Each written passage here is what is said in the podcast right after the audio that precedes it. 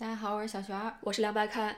嗯，终于又在三月初来录节目了。嗯嗯，因为二月份最重要的事情就是奥斯卡的的的颁奖嘛。嗯嗯，所以我们这一期就是重点聊一下奥斯卡啊，然后再再再最后再聊一下我们二月份看了哪些片儿，嗯，值得再嗯推荐再重重刷的，是这样。好的好的。嗯嗯。然后奥斯卡是因为我在微博上其实分享了一个我今年特别特殊的看奥斯卡的经历，嗯，就是在这边的那个多伦多的电影院，相当于多伦多的小西天儿，看了一场在电影院放映的奥斯卡。其实那个就是多伦多这边有挺多电影院，它会免费给你放奥斯卡的。然后，但是 TIFF 这个活动是要花钱的，嗯啊，然后但整体的，他给你做的叫奥斯卡的盛宴，奥斯卡晚晚宴晚宴词儿，对，所以你还可以盛装出席，当天还会有着装奖，还会有红毯，还有假的记者找你签名拍照。当然有吃的有喝的，所以体验特别好。嗯啊，然后我觉得就是以后有这样活动可以大家一起来参加，或者其实啊，当然是国内可能不能转播，对吧？但是如果有机会大家一起看的话，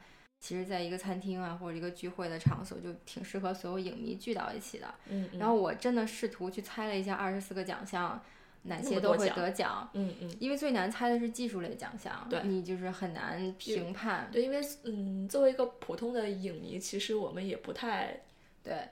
关注那些。但是我我我自己的感受是，当你猜完一遍之后，你再去看最终得奖都是谁，你会印象深刻一点嘛？就除了男主、女主，然后导演、最佳影片这种，以前我们就不太注意什么服装特效，然后什么混音剪辑都是谁得奖。但是今年我猜完之后，我觉得第一《黑豹》在技术类拿了很多奖，第二名就是《波西米亚狂想曲》是吧？然后也是拿了很多奖。我觉得就是这两个电影的公关也是做了不少的功课。一个是黑人的超级英雄电影，在当然它在特效上，在设计上加入好多非洲元素啊，加入了好多原创的设计。然后那《波西米亚狂想曲》本身就是个音乐电影，所以它在声音特效方面又做得很突出。嗯。对吧？然后这两个就是包揽了几乎所有的奖，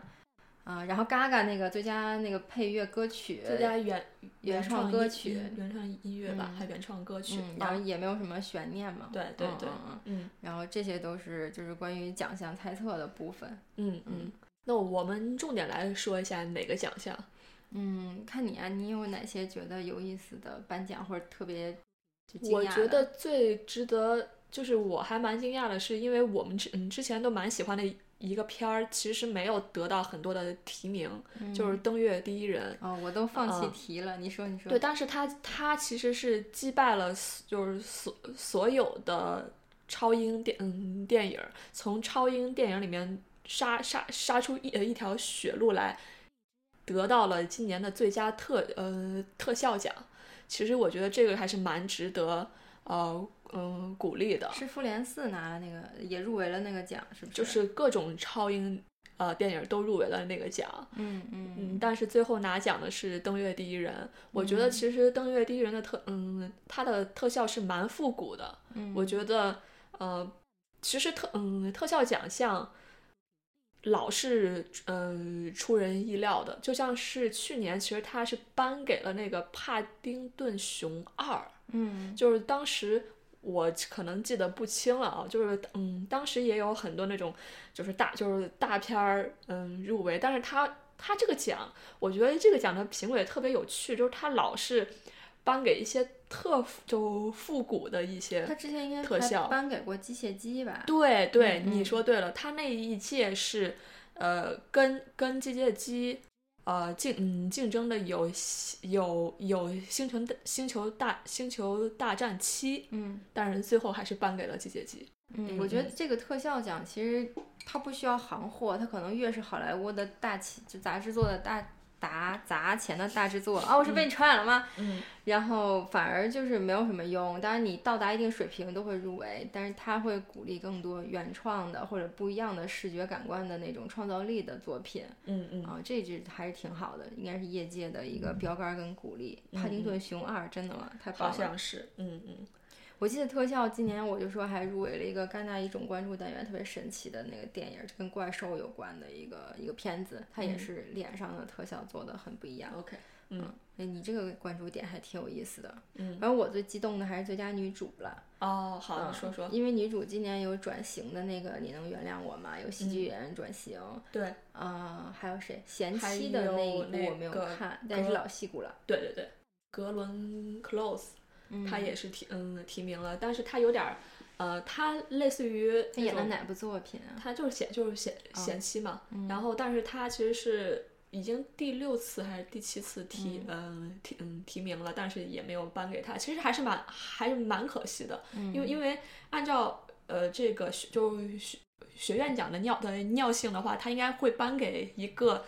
已经比较老。呃，但是嗯，一直没得奖的人，我今年又觉得奥斯卡的规律就是它有两个极端，要不然就是给一些之前的遗珠，嗯什么 Carrie Goodman 啊，然嗯后就是老演员的一个一个终于给你个奖。嗯嗯，对对对，嗯但是我是念错名字了吗？是的嗯你你再念一遍不是不是，就是嗯，就是念的不是很标准，但是你你再念一遍。我要念中文，加里奥德曼，对、嗯对，然后但是他今年颁给了这个人叫什么名字？是贤，就是那个，宠儿的女主角，女王的扮演者。对对对，那你嗯觉得她为什么能从这嗯这些人中突出重围呢我现在在试图回忆剩下来的最佳女主提名有 Gaga 谁？？Gaga 真的有对她吗？有啊有啊！有啊，对，还有吗？还有那个罗呃在在罗马里面演那个哦小女仆的，对对对，是的，嗯所以其实没有什么这竞争力，五个人？的话，嗯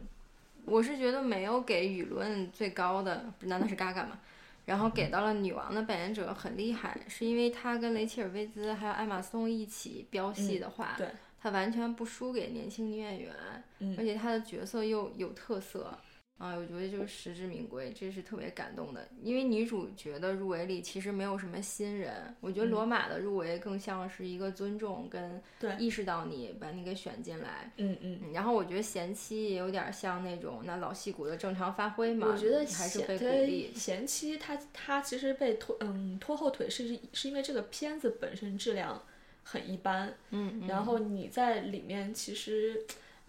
呃虽然你很努力，也可能就就不会很出挑吧。嗯，我觉得是这样。我我是觉得《宠儿》整部片对三个女性的刻画，我觉得这第一导演也很厉害，嗯就是他三个女性的刻画是有侧重的，他嗯不是说女王就是一个，她其实宫斗的一个核心，但她嗯并不是一个背景，也不是一个道具。她其实很有可能就被一个两个争宠的人就变成俩大女主，就是其实看起来应该是艾玛松跟雷切尔·薇兹嘛，嗯，然后争来争去是他们俩的一个励志故事。女王其实就是一个被利用的人，但是这个电影的女王有着明确的戏份跟角色感，包括最后一个镜头其实是停在那个女王的眼神上。嗯所以你就会觉得这个电影的三角形的这个结构特别稳定，然后女王反而就是永远是一个权力的象征，嗯然后她是我们关注的一个点啊嗯，这个嗯挺有意思。然后她就正好也拿了奖，嗯我觉得也是给好莱坞的演员工会也好，或者给未来的就是女主角们也好，其实有一个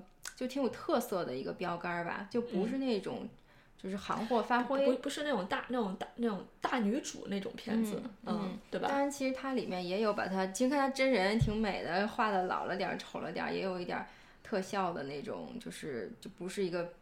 就是不是那种就是真人出演，你知道，有人就是本性出演，哦我个性就这样，我就这样出演，但他这个反差又很大嗯嗯啊。嗯这个最佳女主就跟去年那个科恩嫂就就嗯嗯，就像嗯科恩嫂你有点像本色出对，演你，就觉得她好像本身就是这样的人，对，嗯，是的，嗯是的，所以就没难度了吧？呃，嗯但是在这个片嗯片子里面，你觉得他还是有一些呃技巧跟很高的这这种体会在里面，才能演这个角色的。我觉得今年最没有悬念，而且我猜的时候也觉得没有别的可以猜，就最佳影片就觉得你猜也猜 Green Book。嗯啊，就你现在已经开始要说到呃得影片了就是 OK 没有我就，没有我就说我不是要评论最佳影片，我就说最没有悬念的一个奖，就是你们也没有别的猜。嗯，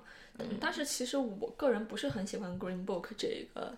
嗯，电影就我们那嗯、那天看完了之后，私下还在聊，就觉得这个片子特别稳，嗯，就是就感嗯感觉他为了得奖而拍的，就是他所有的冲突点，包括黑黑嗯黑白配，还有他所在的一个特嗯特殊的历史，你就是就是特殊的历史背景吧。但你知道他还拿了一个最佳原创剧本，他就是为了做这个故事而写了这么一个最佳原创。对，就为了拍一个片子而写写了这么一个故事。我觉得他是不是有历史启发呀？我猜是不是？对啊，我跟你说，好像嗯写剧本的这这个人就是这里面这个白人的小孩儿。哦，嗯嗯嗯，就他写的是他爸爸的事情。嗯啊，相当于但嗯，但是听说好像呃原就原型就这个黑这个黑人的家人不是很满意这个剧嗯剧本对对对，嗯可能有点把他给那个。对啊，对啊，对啊，这个都无所谓了。但是我不是很喜欢，就是因为他太，就是我现在特喜欢嗯那种让我有惊喜的片儿，就就是它可能有一个点特嗯特别的不一样，或者很放肆，但这个片子没有任何很就很放肆的点，就是所有的嗯 drama 都是你能猜到的点，并并且你的感动你都已经都预呃预设到了，嗯嗯嗯嗯，是这样子。反正这个嗯最佳影片的奖是我觉得猜也就是猜这一部，而且就嗯还就中了的奖项。然后我今年最没有敢猜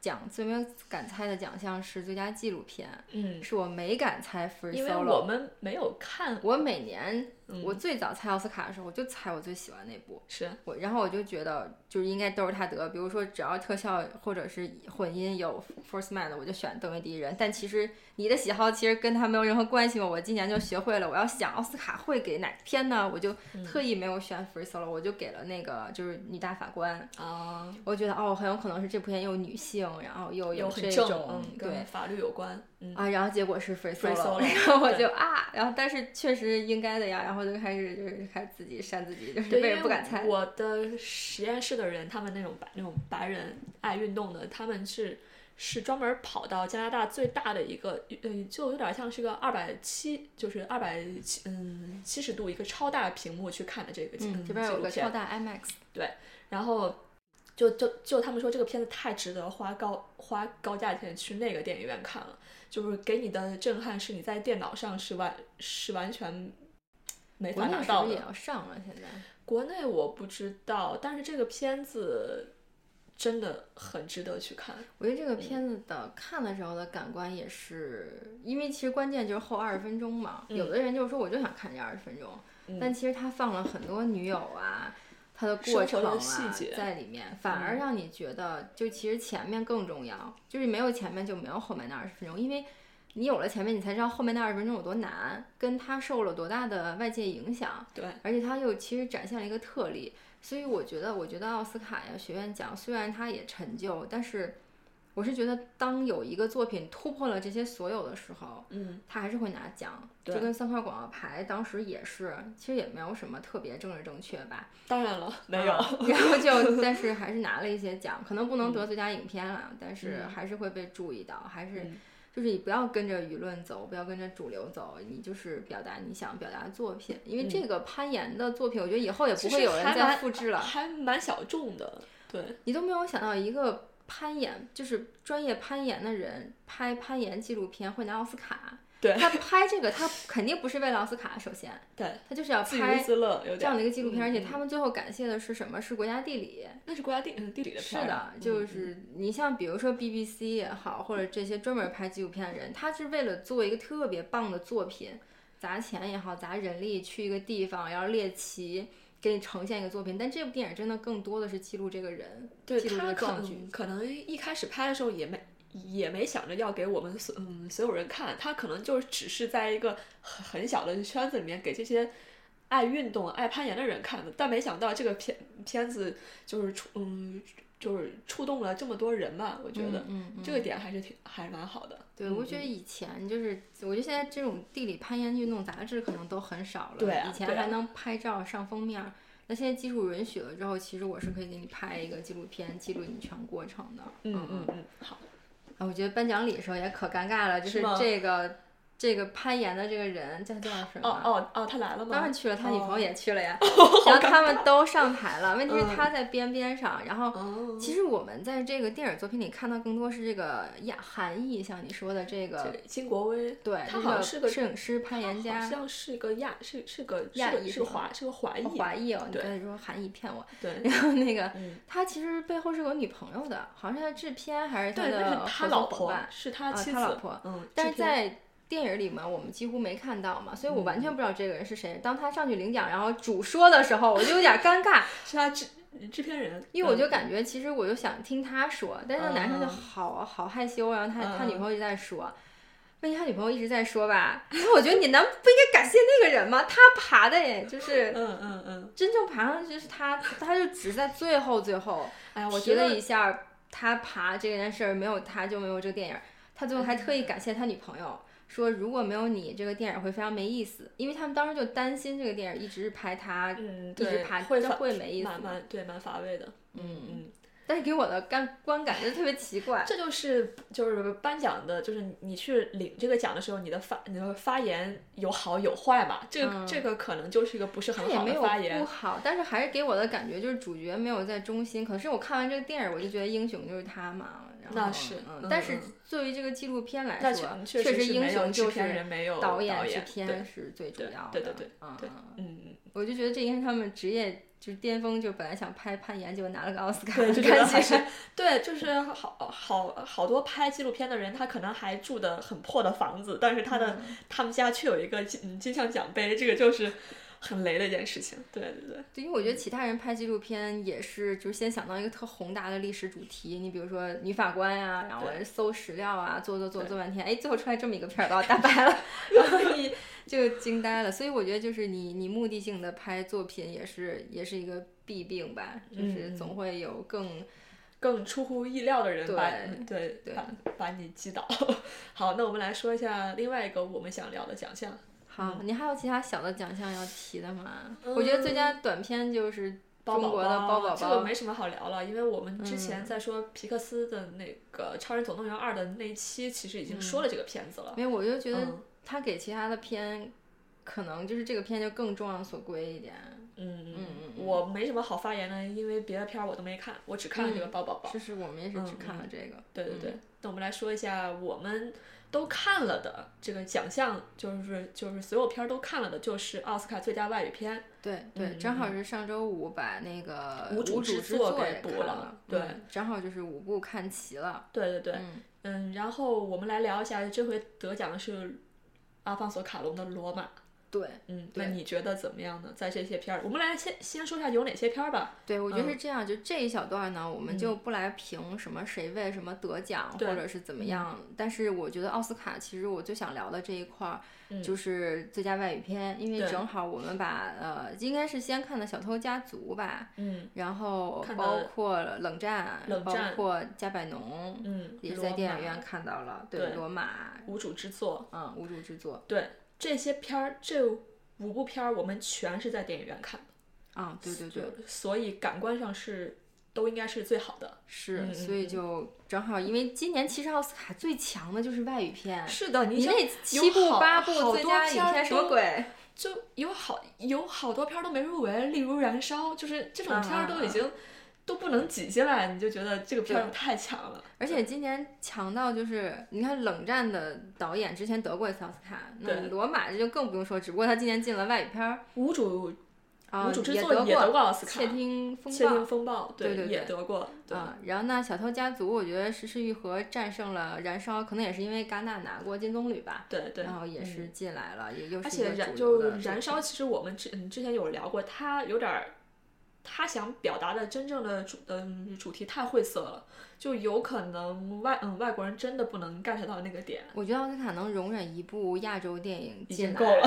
就这名额就到这儿了。对，一，他一定要加一个加百农这样的电影，你就嗯知道他一定要搞一个第三世界国家关怀的片子。是的，是的。然嗯后你说我弄两部，弄部韩国，弄部日本，那加百农这样的片子去哪？他一定要放进来。嗯啊，那你想说，就是你虽然不想说他为什么得，但你能说一下你最喜欢的和最对，我们可以来？排一下，就是我我第一次看加百农觉得还好看，因为我是觉得没有贫民窟百万富翁那么的类型化，嗯但是我反而第二次就跟你们在多伦多再看的时候，我发现它虽然没有类型化，它一个最大的问题是它太煽情了。太一点零了。对对它的煽情方式就是只给生配来乐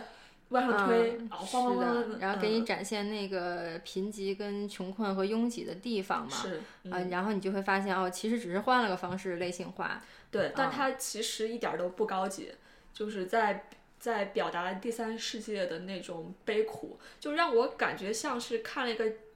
嗯，这个片子还很还很长，可能有两个半小时，就让我觉得像看了一部加长版的新闻纪嗯纪录片儿，就在说这个小，嗯就在说这个小孩有多惨，然后他为什么要把他爸妈告上。呃，就是就是告上庭，就这样的事情，嗯，然后它中间的一些嗯配乐我极其不喜欢，就是我觉得呃也嗯有点被这个就是被这个片儿给就嘲就是嘲就是嘲弄吧，就好像我是个很低端的人，就非得你这样子升升起配乐我才能哭，嗯，所以在这几部片儿里面，我最不喜欢的就是这个片儿。嗯，就这个片儿现在看起来就是作为。呃，就是排到最末，可能你不是很想看，也可以就把它 pass 掉，也没关系啊。嗯。然后那如果你就对黎巴嫩的这种就是新闻纪实类的，或者你故事感兴趣，黎巴嫩的呃就现状不是很了解，你可以去看一下。嗯，因为我觉得其实当然这个跟中国的特别穷困的地方和我们以前的状况可能也有相似的地方。呃，我我觉得还不是很一样。嗯。呃，就是。呃，中国的呃，当然在嗯，在你看来就是他们都是穷嘛，就是小孩没，就是嗯，就是小孩没人权。但是在黎在黎巴嫩，更多的其实是党派跟跟种族跟信仰之间的这种嗯斗争，才才造成了这种贫穷，和别的地嗯地方的贫穷的。嗯，出发点可能是不一样的，嗯，所以你如果对宗教的嗯冲突感兴趣，或者是它为什么会变成这样的话，你可以去看看这个片儿吧，我觉得还是比较有意思的。嗯嗯嗯，那你能你想说说一下你最喜欢？我觉得再往下排就没法排了，没什么好排的了。你比如说《冷战》跟《罗马》，我猜的时候，我觉得肯定这俩片儿之间会有奥斯卡的最佳外语片。嗯。但是冷战跟罗马我就不太确定，因为冷战的导演之前也也被得过奖。然后那罗马，因为当时罗马卡隆又入围了导演，又入围了影片最佳影片里是不是也有他？所以我觉得哦，那是不是外语片就不会给他了，让他往那边？那还有俩得奖机会呢。所以我当时猜的是冷战。嗯。但冷战连坐就是或者是无主之作连坐的几率，我也犹豫半天。嗯。但是你只能说这个冷战跟罗马其实真的是实力相当吧。嗯。但是我仔细的。想，嗯，可能罗马就是富含的意义更多、更深一些，对，更多。我特我特赞同你说的，就是在这就是这两个片儿也是我我相对最喜欢的，但是冷但是冷战还是我更喜我我我我更爱的那种，嗯，就是比较就是它它一个半小时对吧？对，一个半小时，叙述效率极极高，嗯啊，然后我爱它是因为。我觉得它有有点像中国的那种山水画，嗯，就它留天留了地，就它给你很多那种你可以想象的，就它为什么啊这两个人会这样，就它给了你很多想想象的嗯地方，所以我很喜欢。但是罗但是罗马嗯差一点点，就是它特别满，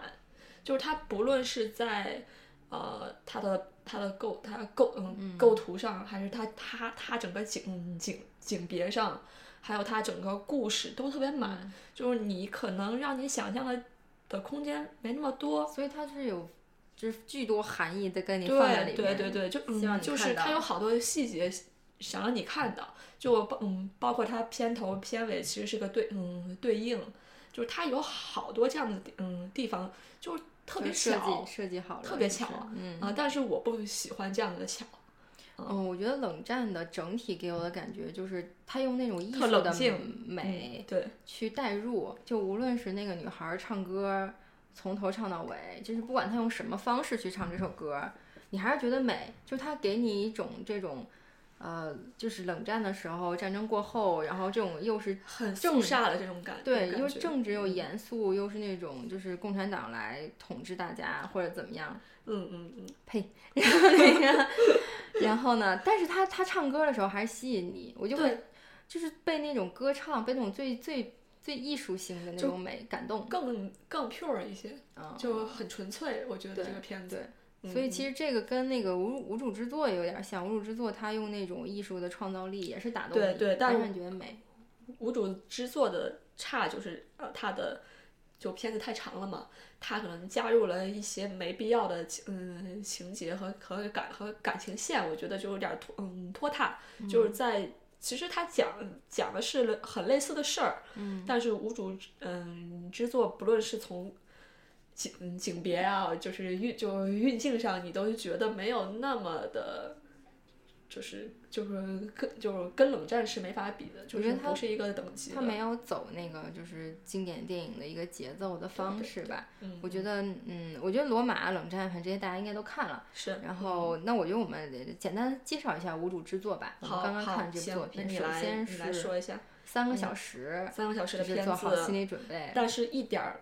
都不想去上厕所。这个片子，呃，我觉得他特聪明的是，你想他之前得奖的那个《窃听风暴》，其实是一个很抓马的片儿。你现在去想，他中他那个非常好多，悬疑啊，对对你一直在猜测。对对对，嗯、所以他特别懂该怎么抓住你一直在嗯电影院不要走神的嗯这个事情，嗯。啊，所以三个小就是小时，像你这么爱上厕 上厕所的人都没有走，我觉得这个是特别棒的一点。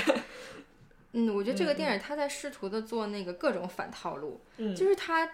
在这种人物关系里面，其实埋了很大的这种复仇也好，就是相互伤害也好，这种暗线都。没有。然后你会知道所有的人都是相互关联的，但是在剧情中他们是不知道的，只有你知道。然后我总是觉得下一秒剧情可能会这，样子，嗯，对，下一秒剧情会转折，结果就一直没等到这个下一秒，结果就拖了三个小时。啊、就是我觉得这个电影整个的给我的反反套路几个主题的点，一个是男主角一直在说，就所有事情都是相关联的。那他讲述的故事其实是男主角从很小的时候，他有一个阿姨啊，然后经历了希特勒最最崛起、最流行的年代，这阿姨还要给希特勒献花儿嗯的这种啊。然后，那我应该叫他什么？希特勒，为什么要笑？因为因为你每回说希特勒的时候，我感觉这人好就是好邋遢，感觉是耍 希特勒拉是吧喝，对对对你这样好吗？，OK OK。然后那个嗯对，我觉得是他他 他为了事无巨细的北讲京话真的很有趣。这个 男孩儿的嗯，从小长大的过程，所以先从他很小的时候开始讲这个故事，就讲什么人影响了他，所以他这个阿姨就影响了他，嗯。啊、然后这个阿姨又很喜欢艺术，经常带他去看一些展，对，嗯，然后那到他的阿姨被发现可能有一点儿精神分裂，病，嗯，对，对，然后被送到医院去，然后慢慢被那个被净化了，嗯，对纳粹就开始说，那这样的人是不是就干脆处死了，不需要留着他们了，对，就开始涉入社会问题了。嗯然后呢，他小时候阿姨被掳走吧，然后呢，到他长大学艺术，其实他长大真正。呃，开始上大学学习的时候，二战已经结束了，就是是德国已经战败了。对，他在东他嗯东德，在对在前苏联的统的统治下的，他就是很幸运的，作为一个就是生活在郊外的一个什么亲戚家的一个孩子吧，或者他家也是在郊外，是对，在不是？校在校外，所以就没有被轰炸的很惨。嗯然后那他就是在那个社会主义又回来拯救东德的时候，然后那又开始学美术，继续上大学，嗯对一直到他毕业，遇到他现在之后很爱的一个女朋友。嗯啊，然后两个人呢又遇到了一个父权的压迫，然后这个父权正好他的爸爸就是当时粹的，前纳粹的这个妇科的最厉害的医生，对吧？然后他也是当嗯当时的优的优生清洗嗯计划的主要的一个，对，然后也是当时害死了他的阿姨的一个罪魁祸首。但是我其实剧情里的他，任何人都是不知道的，对只有他自己知所有人都道他的罪行。不知道，嗯，啊，然后他也很巧妙的用他的职业的，就是接生的这个特长，逃避了这个制裁。法律的制裁，对啊，嗯然后那所以他的女儿跟这个男孩儿的谈恋爱，这是我们在剧情的大概一半儿就看到了。然后这个男孩儿就突然说，所有事情都是相关联的嘛，我们就觉得哦，这段是罗密欧与朱丽叶的故事。但是其实没有，对你总会觉得他他会最后会不会发现他爸爸的或者我当时看的时候，我在想，呃，如果他爸爸，嗯、知道他就是嗯、呃那个被他判死、判判就是判死刑的那个人的家人，他会怎么办？二是这个小孩儿，如果他发现他爸爸就是杀了他姨的人，会怎么办？但是到了影片完了都没有互相发，就是发是是，其实，在现实中你就是发现不了嘛。就是如果你是个类型片，我觉得一会儿这个男孩儿可能就不追求艺术了，不上就要去美术学校了，对对对开始开始侦探片儿了，你知道吗？开始探案找线索，因为他家有线索的，无数的照片儿相册。我觉得他最后这个男生最后就寻找自己的艺术道路，又到了西德去嘛。然后他最后发现，就是别人就跟他说绘画已经死了，你画的再好再准没有用，我们现在是现代艺术。他就在去找自己怎么能就是把这个艺术有一个创新。他最后的方式是通过照片来给到自己灵感。你要把我说哭了啊！你我还没说啥呢。OK。然后那他他其实，在无限的翻那些照片的时候，我又觉得那又是一个机会让他察觉到这个现实。但是他又没有，也没有。我觉得就是他不他不抓嘛，你知道吗？就是。其实一个普通人，我们都不是什么侦嗯侦探啊什么的，能一看就能有想想象或者怎样。他就是明他冥冥中，因为它里面呃其实有好就好多点都都说到了，嗯呃，因为他他姨还是他姑姑有这种病，嗯，所以他也可嗯可能有些精神上的的不正常吧，嗯啊，所以他其实是有种可能是本能还是怎样，他觉得是有种。相关联，但他又他又说不上来是怎样的感的嗯感受，他就把这种这种疑这种疑呃疑惑和他想想爆发的这种情这种情感就就放到了画儿上面。我觉得他这点是特别好的一个。我觉得他本身又有艺术性，然后又符合这个故事本身，对啊，然后又让这个男主做的这个事情就是有了一个历史性的意义吧。然后就通过自己的艺术作品找回了本我吧，然后最后也是就是让他的父权被吓到了，然后因为只有这个做过所有事儿的人，他才知道哦，把他跟他的姑姑还有他之前被抓的上司放到一起，对他来说是什么意义？就是这种永远是有人知道你做了什么的这种感觉。对，我我觉得。就是如果我们就是非要把这个小故事说成有个 A B 线的话，那 A 线可嗯就是这个小孩他怎么艺术来，就是用艺术来打就是打破这种父这种父权。那要说 B 故事其实就是个一个一个更宏大的了。嗯嗯，就是说德是德国人他怎么走出这种战后的阴影？因为我觉得它的主题首先先提出来一个是所有事情都是相连的。啊，然后呢，他的姑姑其实给到他的最最主要的核心思想是跟他说，你要找到自己的那个那一个音到底在哪儿，就你的那个高潮点到底在哪儿，然后跟他说 never look away，就是不要呃不要回避，然后要直面现实，然后第二就是说你要找到真我，就找到你自己。然后那他的那个这个男生最后教他就是西德现代艺术的那个老师也是跟他说，你要画出你自己，你要找到你自己的那个想法是什么。对。然后那给他一张纸，让他先哭一会儿。然后以及这个电影到最后，最后他表达的是什么？就是无数的普通人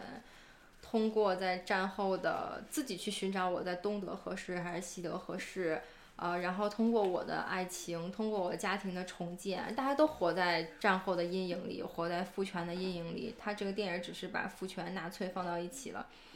然后，那我怎么通过普通的生活打败这一切？他其实最后他的妻子是因为被父亲流产之后不能生孩子了。那他们俩其实就是因为还爱，还一起在西德生活，最后就真的奇迹般的怀孕了。我觉得这个电影最后给你的希望在这儿，就是。那么沉重的伤痛，我就通过普通的生活在一起，然后爱着彼此的这种家庭的努力，最后就是奇迹发生了，我们有了后代。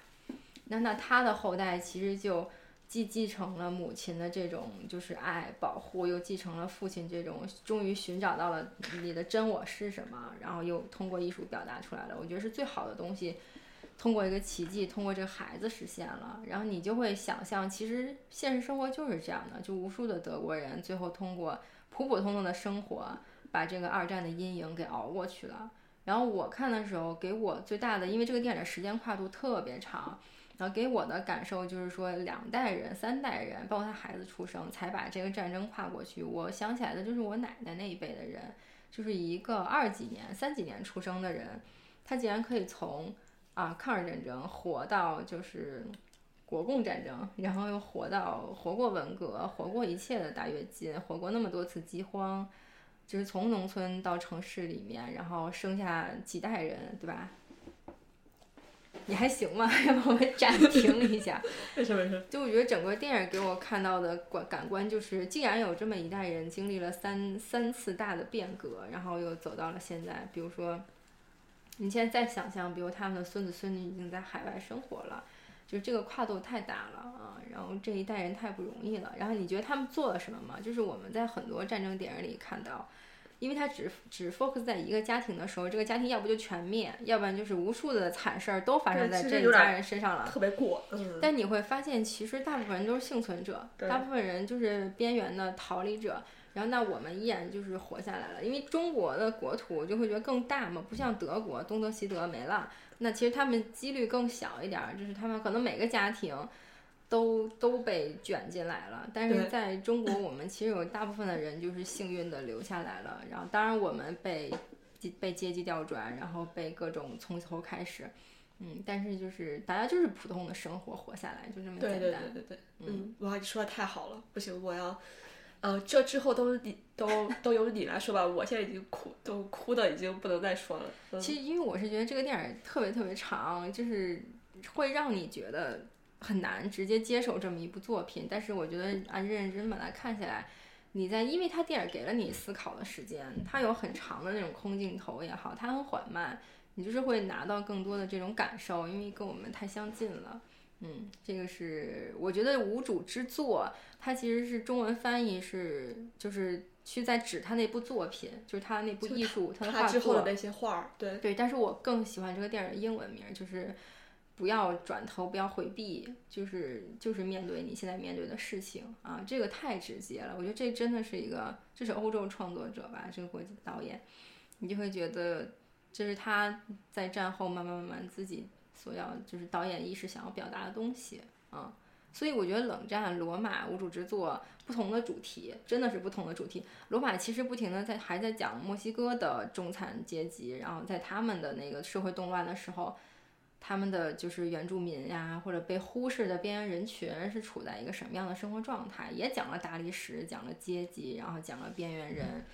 然后这我觉得就确实没法类比。啊，然后冷战也是，冷战讲了艺术，讲了爱情，又讲了战争的这种或者不同政权的这种压迫。而且你其实冷战更客观，它也讲了西方就是西德、东德对艺术不同的看法，以及你作为一个个体，你怎么融入这边的价值观，融入这边的社会，你要做成一个什么样的牺牲？你看这个无主之作里面是在这边学了红色艺术的人，到了那边要重学现代艺术，就因为因为政治的这种。不一样，第一是导致你这个人所接受的就是想法、思考方式也不一样。第二个是说两边也无法接受，你还保留着这边的价值观，然后你要完全把自己重洗一遍。所以他这个电影最后告诉你什么？就左边、右边的你虽然都了解，但是你要找到你自己的真我是什么，你要找到你自己的观点是什么。这个男孩其实就只是说，我觉得一切事情都是相连的，我就是跟从我的感受就好了。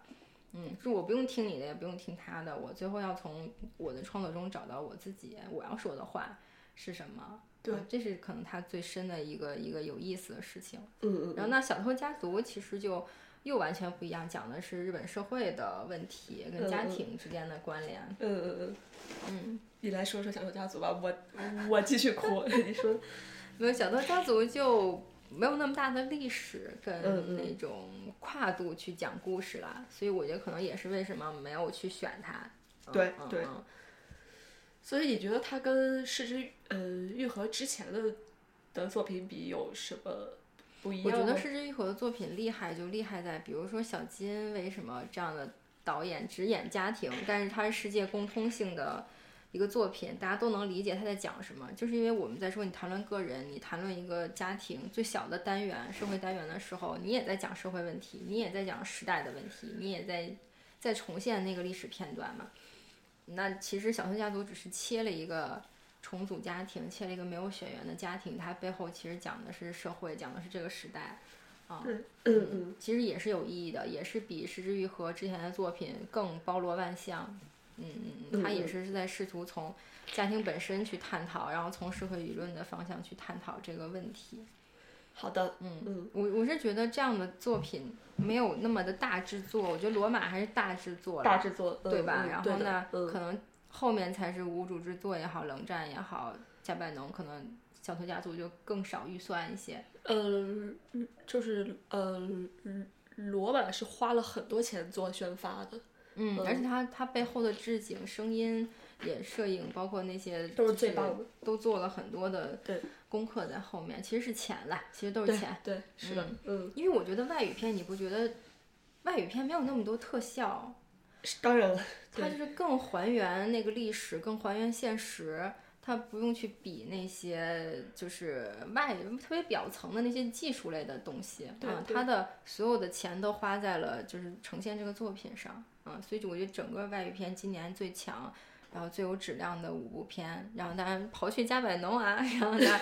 剩下那几部就是就分量非常重了，而且也是我觉得是这几个导演越来越好的作品。现在我们来说一下二月份儿我们还看了哪些蛮惊喜的片儿吧。我我只我觉得二月整体的感受就是，呃等于春节档还在继续嘛，嗯，呃，然后那外语片的话，新片就《阿丽塔》跟《驯龙高手》了，对我相信这都还没到外语片的高潮呢，高潮可能在暑假什么，对呃，或者是三月份马上的《惊奇队长》啊，《复联四》啊，是，嗯。就是商业大片的高潮还没来，嗯，呃，然后那所以我觉得我二月最多做的事情是重刷了电影，就是一直在想试图重刷那个宠儿，嗯啊，然后昨天正好家里来朋友，我们又重刷了《边境杀手对一》啊，嗯就是维伦纽瓦维神的那部作品，对，呃，然后非常非常的觉得有意思，就是可能在档期不够就是有意思的时候，我就试图去重看一些老片或者二刷一些片，嗯嗯其实是挺好的感受。嗯嗯嗯。那那你说说你二月的都二月份看了啥？我看的最好的一个片儿就是一个呃日本的邪典电嗯电影儿，嗯，叫《鬼怪屋》，是个一九七七年的电影儿。好像是，对，然后叫就 House 就 House，嗯，对，那个人就这样叫的啊，对对，反正就是用特别简简陋的特效嗯，来演呃演演了一个特别 cut 呃 cut 的，喜剧动作恐怖片，对对对对对对，这个是我是我们在 T 嗯 TIFF 看的，嗯，是一个特就是特就是特展吧，当天还满场，就跟警察当故事一天满。场，然后就是笑笑声不断，嗯就是从在不同的点都有不同的人在笑。我觉得老外就是看到日本鬼片儿之后，可能疯狂买票，是不是？对，呃，但是我当时在那个 T 嗯 TIFF 的官嗯官网上，我为什么买这个票呢？就是带你们所有人去看呢？是我看到他的简嗯简介是 TIFF 自自己写的，说你绝对从来没有看过这样子的片儿。就这第一句话，我就说好，我要买。对，TIFF 每次都这么写的好吗？没有没有，不是的，对对对我觉得 TIFF 的就是 programmer 还挺会写一些描述的，就是让你觉得很有意思啊、他会抓一些重点来给你讲这种文化的差异，或者说这个片儿就看点在哪儿。是的，是的，嗯就是我还是就是推嗯推荐那些比较爱看 cult 片儿，嗯然后对日本的电影业又比较感兴趣的人，就是有有资源可以去下一下。就是我不确定这个片儿有有没有资源啊，但是就是真的很棒，就是真的很值得我现在。很感兴趣看这个导演现在的作品，因为现在呃没有。他还在拍，他还在拍，对，到时候真的、可以看一下，因为他他第一他感兴趣的题材都特怪，特别诡异，然后他一直在这个鬼怪跟怪力乱神的片儿里面走走这个路线，对这个这个人叫什么大叫大林宣业，嗯，然后对另外是说现在的动画技术也好，摄影技术也好，远超于之前那种 MV 跟广告片效果了，嗯所以它其实有更大的发挥的空间，是的啊太有意思了。到时候如果我们看到它更多新片，再推荐给大家。好，的好的，嗯嗯嗯嗯。好，然后你再推荐一个，就是你你这个月看嗯看的吗？除了宠宠儿，我觉得我其实，在重刷《宠儿》的时候，我是觉得这个，当然这个导演，嗯，太有意思了，就是他对所有那种戏剧性的展现，就在电影里直接来的，嗯，我就觉得这个点特别有趣。我觉得他会给了你一个很高效的表达方式，而且不是通过对白啊，不是通过对白，他的对白也短小精湛，也是那种就是直扣主题的。什么，比如说《龙虾》跟《宠儿》里面都讨论了爱情里面要不要说谎，对就是爱情里面能不能有谎言，他不停的在在抠这些主线，然后你就会觉得在他的这种虚幻又奇幻的电影里边去抠这种现实中的一个真理的时候，你就都有不一样的效果。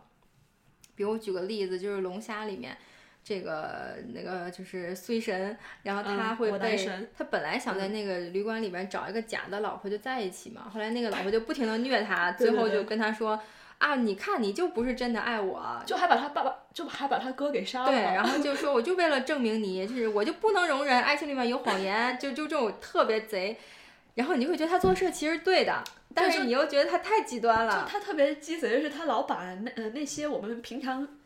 心里会想的话，很正经的说出来。对，然后这个特别棒。宠儿的这一幕是说，最终那个雷切尔维兹失去了他的女王，女王选择了更年轻的艾玛斯通的时候，雷切尔维兹就。跟他说真话嘛，就是交心嘛，就说我才是真正爱你的人。我当然我也利用你，他没这么说啊，但是就是我真正爱你啊。就那个人也利用你，但他真的不爱你啊。嗯。那女王就说那个，那我就是我就是需要谎言嘛。其实他是需要谎言的一个人，我不需要你真的爱我，我需要你就骗我，就这种让雷切维兹就很伤心嘛。我怎么跟你说了这么个大实话？你反而不觉得我更好啊？就是那个太无力、太悲观了，你就会觉得哦，在这一刻，谎言的那一方胜利了。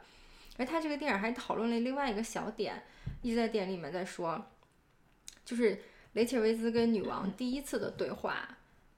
女王就说：“你应该看看我的 little ones。”这个雷切尔维兹就说，因为他不喜欢兔子，他直接就告诉你，啊，维兹说不要。然后呢，那女王就说，因为那些是他的孩子嘛。对。然后女王就说，那个，因为你爱我，你就应该就是也爱他们。然后雷切尔维兹就直接说，就是 love 是 limited，就是他说我的爱是有限度的。对。啊，然后但是他到后面又去说了那个政权，说了他的政治的时候，他其实是说他对他对那个权力也好，就对他要做的历史的事情，无论是英法打仗也好，他说那个是。对他来说是无限的，对，是更重要的。对，然后他在那上面，反正反而没有限制啊。他说他可以无限制的，就是 take 这种骂名啊，什么遗臭万年。但他说我做事情就是对的。他说我对这件事我可以无限承担责任，我我就来干这个坏事儿。嗯你会觉得他是人物特别有意思，而且他一上来就在对白里给你告诉你这个人物的冲突在哪儿啊。然后这个女王想要什么？女女王就说我觉得爱是没有限制的。对，就是如果你真的爱我。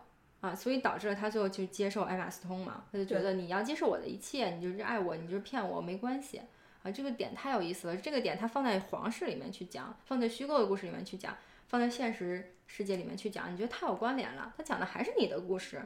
这是我觉得导演特别厉害的地方。然后第二个，这个电影最惊喜到我的就是你一看见它里边什么绊你一脚，推你一把。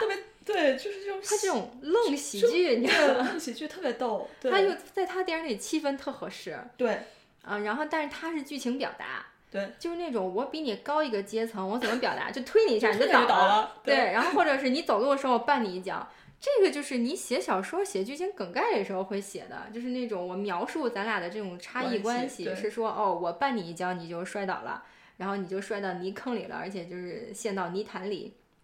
他就直接在动作上给你表现，对，所以这还特高效，还有戏剧性，你觉得挺有意思啊？就包括我就关注到的那个，呃，比如我们造句啊，什么用女王当工具，嗯，怎么当就把地图铺他身上，然后一群人围着他指指点点，就他就一桌子，你知道吗？就是在那一刻，他就是把一个。就把就把他把关系表现出来，就给就给呈就是呈现出来。对，我觉得这个导演开创一个造句法，我觉得到时候他有自己的作品的时候，就直接来，就是拿这个人当工具怎么演，你就把他编瘸了。他里面说女王就是腿嘛，腿瘸的，然后就放在他身上，就指指点点，而且没有任何人觉得有问题。啊，女王也不觉得有问题，她还在那参与呢。对对。然后之后是雷切尔维兹给女王穿衣服，嗯嗯，就任人打扮的小姑娘，你就可以这么拍，然后就给你穿上，就是他会把好多种剧情里的关系给你直接 拍出来。对对对。嗯，你会觉得太有意思了。好的好的。这个是我觉得宠儿值得无限的二刷，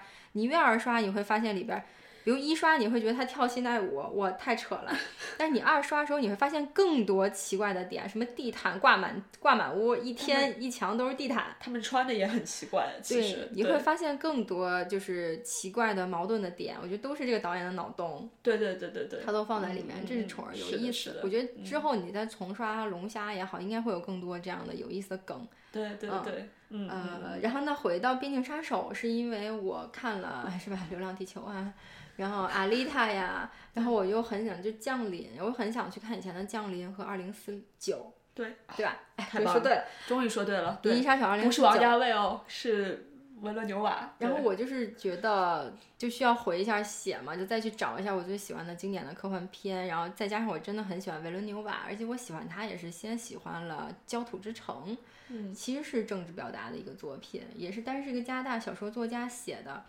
然后那他是拍了那一部入围了奥斯卡最佳外语片，应该是没拿奖，但是入围了。嗯入围了之后，慢慢慢慢，他又拍了那些囚徒啊，就是一些就是很神奇的，也是精神分裂的电影，拍了商业片，呃，然后才逐渐，然后之后的转型也是《边境杀手》，《边境杀手》当年也入围了奥斯卡的，应该是有剧本儿，也有摄影，就又回到了主流的视线。就整个看完《冰凌杀手》的感官就是，我当时就是在电影院里拿它当一个新的犯罪片儿看的，但是我就整个惊呆了，就一个是摄影非常好，一个是讲故事也讲得特好。啊、然后那之后马上他就被就是调走拍科幻神作去了，《降临》也好，就那么小的一个小说变成一个电影儿，对，然后《银翼杀手》拍个二，2049这可是全球就是科幻迷们的就至宝啊！就嗨就嗨点，让你来让你来重新改编成电影，这是多大的信任！而且他之后马上又要拍《沙丘》嘛，当然如果不把它换掉的话，哈，他还在走这个路线。我有点我有点儿还是蛮担心的。我觉得也是因为别人看到他的能力，对他他把物质现实拍成就是不一样的这种气氛的能力，然后让他去拍科幻片。但是我是因为听了反派影评里面去聊说，这个导演可能拍的最好的还是物质现实，还不是真的科幻片。然后我觉得，诶，这个可能吗？是真的吗？然后正好昨天来朋友，我说那重看一遍这个电影吧。嗯，我发现他真的拍得特别好，对，他真的是把现实拍成超现实的感觉。嗯呃，然后他的那种拍法儿跟他的视角就是不一样。然嗯后他想拍一个气氛的时候，他用了很多消声，就这种技术太简单了，对太简单没有人就是说嗯做不到的，他他能想到，他能想到，他还用的很好，拍这种人物的细节，穿夹脚拖，然后各种的人物的那种精神状态，他都能拍出来。你看他电影最后的那些，我现在二刷记住的桥段，那个女主角最后一幕就是窗帘儿、阳台那儿飘一个身影，她在那儿就是抽烟，然后就辗转反侧的感觉，就拍出来了。这镜头太简单了，任何人都能拍，他能拍出那个感觉。在电影的最后的一个桥段就那么开始了，你会觉得他这个导演太有作者意识了，他的作者意识能放在每一个镜头里，所以才导致他的电影这么值得被反复的观看。所以我觉得《边境杀手》也是一个很好的现实向还原，又充满了那种犯罪紧张的那种压迫压迫感的气氛的电影。对嗯嗯嗯，就是这这 我这个月其实高潮其实是从看《宠儿》跟《边境杀手二》，对啊，《边境杀手一》呸一呸呸呸呸呸，千万不要看二。嗯嗯，好的，嗯嗯，好的，那我我们分享差不多了，分享差不多了剧和其他电影。剧其实没什么好说的，就是就是就是仅仅就是刷了一些剧罢了。嗯呃，但是我就是刷了一下，就是侦探的第三季，然后是那个呀，奥斯卡最佳男男配角就是吧？两次提名，两次得呃，两次得得奖得奖的，我忘了他马是他叫什么马什么什么什么沙尔阿、嗯，阿里吧，对，嗯他主演的。然后我想说的是，嗯、就是很多人说他回他回归了第一季的那种神就是神神叨叨的感觉，是？对，但是我觉得还是不一样。就是他这一季的案的案子，其实案情很简单，但是他的那种，就是对，因为他这个黑就黑人，他里面是一个到了晚到了晚年是有一些，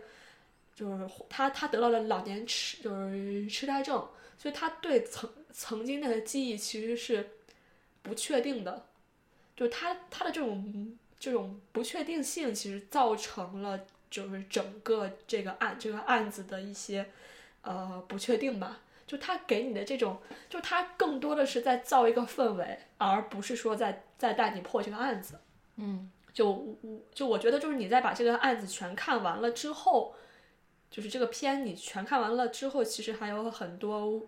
不懂的地方。我觉得这就是啊，这个片子想想给你的，呃，然后也是在侧面的说，你真的能信信任自己的记忆吗？嗯，就是嗯，其实你的记忆是由你自己和你周围的人一起编造的，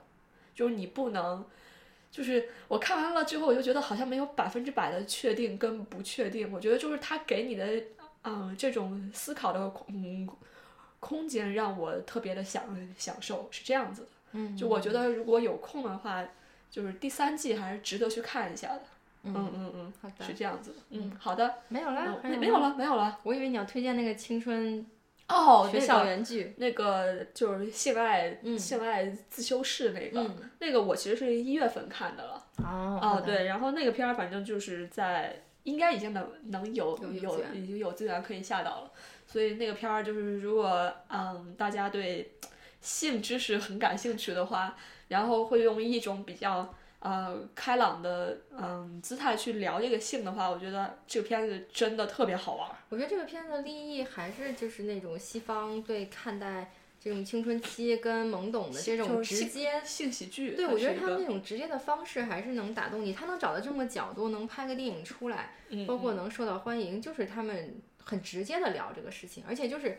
青少年感兴趣的话题，而且就是你在那一个时刻才会遇到一些问题，如果你在那一刻遇到的问题没解决，你之后所有的求偶啊，然后都会有问题关系上都会遇到问题，所以他正好抓住了这个时刻。然后去解断、解答你的疑惑，解答你的问题，我觉得特别有意思。然后又有卖点，其实这些所有的元素都是卖点嘛，你就是让它能成为一个商业作品。但是是你背后其实又是带着那种就很开放的一个讨论它的一个态度。对对对，我觉得这是这个片儿特别好地方。嗯，我唯一就是觉得女主角一直像小丑女，我觉得太像了。对对对，特别棒，就是呃它里面的选的选角，我觉得就是特别的好，就是那个男、那个男那个男主角，嗯呃，他是演过那个雨就雨果嗯，和那个穿条呃条纹啊，睡衣的男孩儿啊，的男孩他那会儿他好小的作品，就是他特别小的时候演的，嗯所以到现嗯现在，我觉得他一直。